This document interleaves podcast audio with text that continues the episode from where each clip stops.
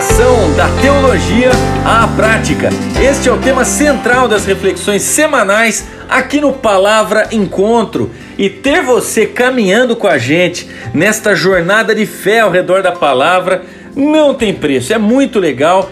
E hoje eu tenho a imensa alegria de apresentar o cara que vai trazer a meditação nesta semana, meu querido amigo Leon Neto, cantor, compositor, multi-instrumentista ministro de louvor, já está há mais de 15 anos residindo nos Estados Unidos, onde foi fazer o seu mestrado, seu doutorado e onde hoje leciona na Liberty University, também lá. É, serviu como ministro de louvor em algumas igrejas. Então, Leon, com vasta experiência, com certeza vai agregar bastante para nossa conversa sobre louvor americanizado. Leon, seja muito bem-vindo. Há mais ou menos Uns dois anos e meio atrás, eu estava numa viagem missionária na, na Nicarágua, que é o segundo país mais pobre uh, do Ocidente, uh, atrás apenas do, do Haiti. E lá naquele fim de mundo, onde não, não tinha água encanada, nem energia elétrica, uh, veio uma garotinha e uma, uma família e disse assim: Olha, eu queria aqui compartilhar uma música que a minha filha quer cantar para vocês. E eu estava junto com um grupo de missionários americanos, de alunos aqui da Liberty. A gente ficou bem empolgado, né? Falou, olha, que bom que finalmente vamos conhecer alguma coisa do, do louvor autêntico aqui da região. E quando ela foi cantar a música, ela cantou Oceans da, do Hillsong em inglês. Então a gente ficou meio com a cara no chão, assim, né? Foi uma graça, muito afinadinho, mas não era o que a gente esperava. Da mesma forma, eu vejo, é, é muito comum, assim, eu tenho assistido muitos cultos online agora por conta da, da pandemia, de as igrejas estarem oferecendo oferecendo mais uh, cultos nesse, nesse formato. Tenho visto muitos cultos de várias igrejas, de várias, de várias comunidades no Brasil, e eu vejo algo semelhante, assim, a, a quantidade de músicas estrangeiras traduzidas é muito grande, muito maior do que eu esperava. Quando eu, algum amigo americano aqui vai para o Brasil, ele diz, olha, me indica uma igreja que, onde eu possa participar de um louvor mais brasileiro, que tenha música brasileira, é, eu tenho que sair perguntando, porque não é tão fácil assim de, de achar. O tema desse podcast, então, é louvor americanizado. E americanizado entre aspas, né? Eu vou explicar já já. Mas essa ideia surgiu a partir de um, de um, de um estudo piloto que eu realizei esse ano ainda sobre uh, esse tema. Entrevistei cinco ministros de louvor e missionários em cinco continentes diferentes. Um na região do Caribe, uh, na África, um na Europa, um na Ásia e uh, um no Brasil.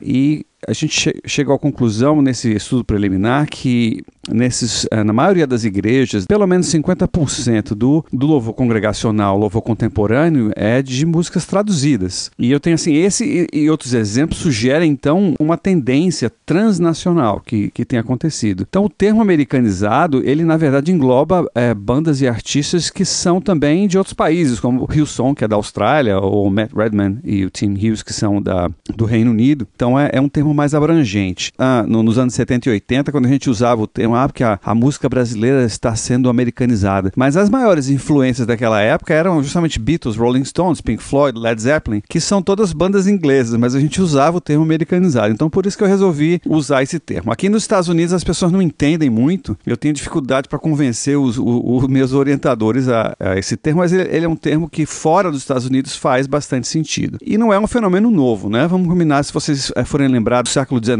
final do século XIX, início do século XX, quando vieram os missionários é, americanos e europeus, e América do Sul mais especificamente, que a tendência era de se usar hinos traduzidos. O cantor cristão mesmo, uh, que foi um dos primeiros uh, hinários batistas né, impressos, a gente tinha pouquíssimos hinos brasileiros e nenhum estilo regional. Uh, somente no, no, no, início dos anos 90 que o HCC, o hino para o culto cristão, no, isso falando aí no meio batista, né, aí eles incluíram algumas músicas mais com estilo brasileiro, com algum, algum, algum saborzinho de, de brasilidade. Se você pensar também no repertório coral das igrejas que usam coral, eu diria que quase 100% do repertório era traduzido. De vez em quando, o coral sinfônico uh, lançava algumas músicas com algum tipo de elementos da cultura brasileira, mas a maioria, sim, esmagadora, era de repertório traduzido. A diferença hoje, eu acho, é a, a, o poder da, a, da mídia e da mídia de massa, que potencializa esse, esse processo. Então vem a minha pergunta: isso é um problema?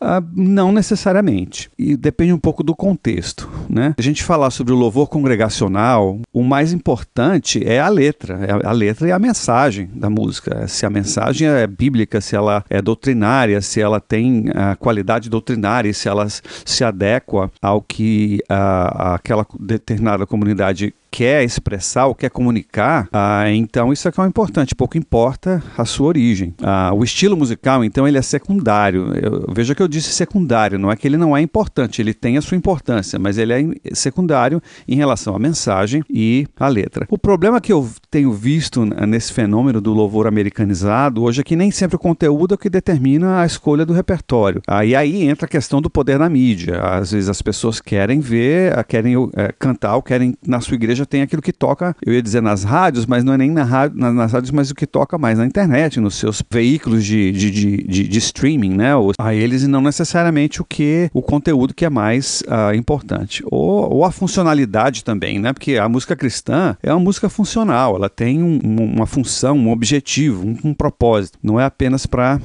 entretenimento. Uh, mas a minha maior preocupação em relação a essa, essa tendência toda é saber se o louvor americanizado afeta negativamente o surgimento de novas canções de louvor em cada comunidade. Ah, esse, esse é o núcleo central da minha, da minha pesquisa. Mas a minha hipótese é baseada nesse paralelismo que existe com os hinos traduzidos Uh, no passado, do século passado e o século XIX uh, também. Uh, e o que a gente vê, o que aconteceu é que em muitos lugares, eh, de forma intencional ou não, era o que se sabia na época, esses hinos traduzidos foram impostos ali. Então existem lugares onde até hoje se tem dificuldade de se inserir músicas comunitárias de louvor com características regionais, porque esse repertório foi impresso. Eu li agora, essa semana, um, um artigo científico de um indiano, ele dizendo que ainda hoje, mesmo depois de 100 anos, é difícil de se utilizar no louvor congregacional elementos da música indiana por conta da, da estereotipificação que aconteceu com os missionários em relação à música indiana e a imposição uh, dos, dos inários, no caso dele, o inário metodista.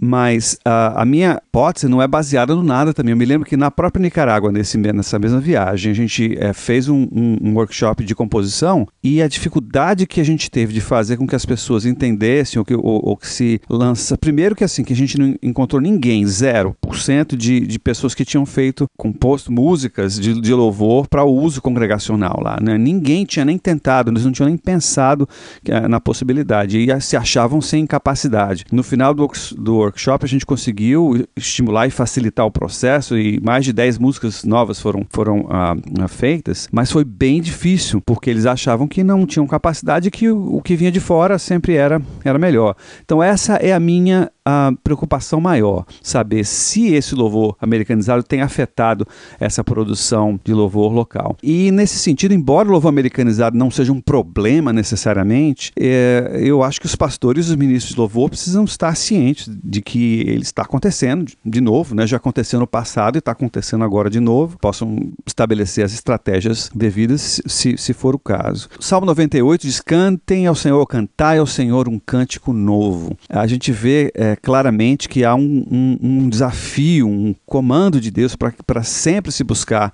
o que é novo na, na dimensão do louvor congregacional e da expressão do, do, louvor. O Salmo 150, também, se a gente pensar, ele fala sobre os instrumentos que existiam lá, que eram, faziam, faziam parte do contexto lá do, do povo hebreu, né? da, da, da lira, da harpa, dos instrumentos de percussão, das danças, dos símbolos e, e, e etc. Um indicativo, um desafio de que os nossos elementos regionais, culturais também devem devem fazer parte desse louvor. Mas para concluir a nossa conversa de hoje aqui, a, a, minha conclusão é que não há conclusão ainda. É uma pesquisa ainda em andamento. Ainda não sei o que, que vai sair disso tudo. Mas eu vejo que talvez seja possível conciliar as duas coisas. Não, eu não estou propondo aqui nenhum tipo de boicote ou uma campanha para se deixar de usar o louvor traduzido ou, ou, que venha dessas bandas famosas ou desses mega ministérios de, de louvor que tanto tocam no, no, nos, nos, meios de comunicação aí na, na internet. Não, não há necessidade de qualquer tipo de movimento nesse sentido, mas talvez seja possível também se estimular o outro lado, é, a fazer, a, houver uma consciência sobre o processo, para de alguma forma se estimular também a produção de, de um cancioneiro mais autêntico regional. Também é, acho que é importante não se curvar ao poder da mídia. Se há uma escolha pelo repertório é, já existente ou traduzido, que seja por conta do conteúdo, da mensagem da música. Se for nesse sentido, eu, eu acho que não há problema nenhum. Mas se a gente estivesse curvando ao poder da mídia, fazendo o que é mais fácil, só porque já está pronto, ou, ou porque isso vai levar mais gente para a igreja, ou vai, vai satisfazer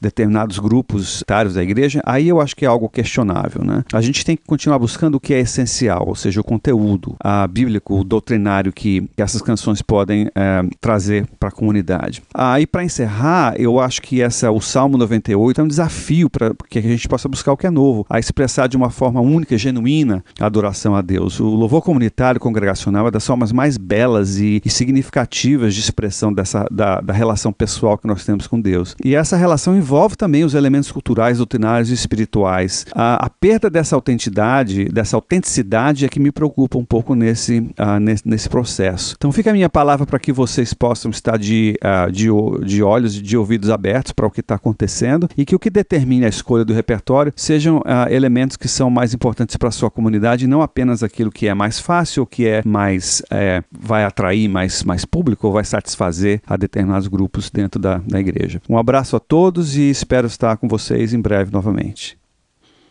Ah, com certeza você estará conosco em breve, muito breve, meu querido amigo Leon, que é parte do Conselho Deliberativo do Palavra Encontro, grande apoiador e incentivador deste projeto. E querido amigo, você que tem caminhado conosco por esta jornada de encontros ao redor da palavra, quero estimular você a conhecer um álbum de canções lindas de Leon Neto calmo, sereno e tranquilo. Procure por este álbum na sua plataforma de streaming favorita, tá joia?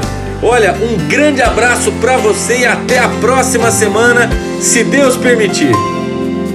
Fonte de sabedoria, manancial de delícias,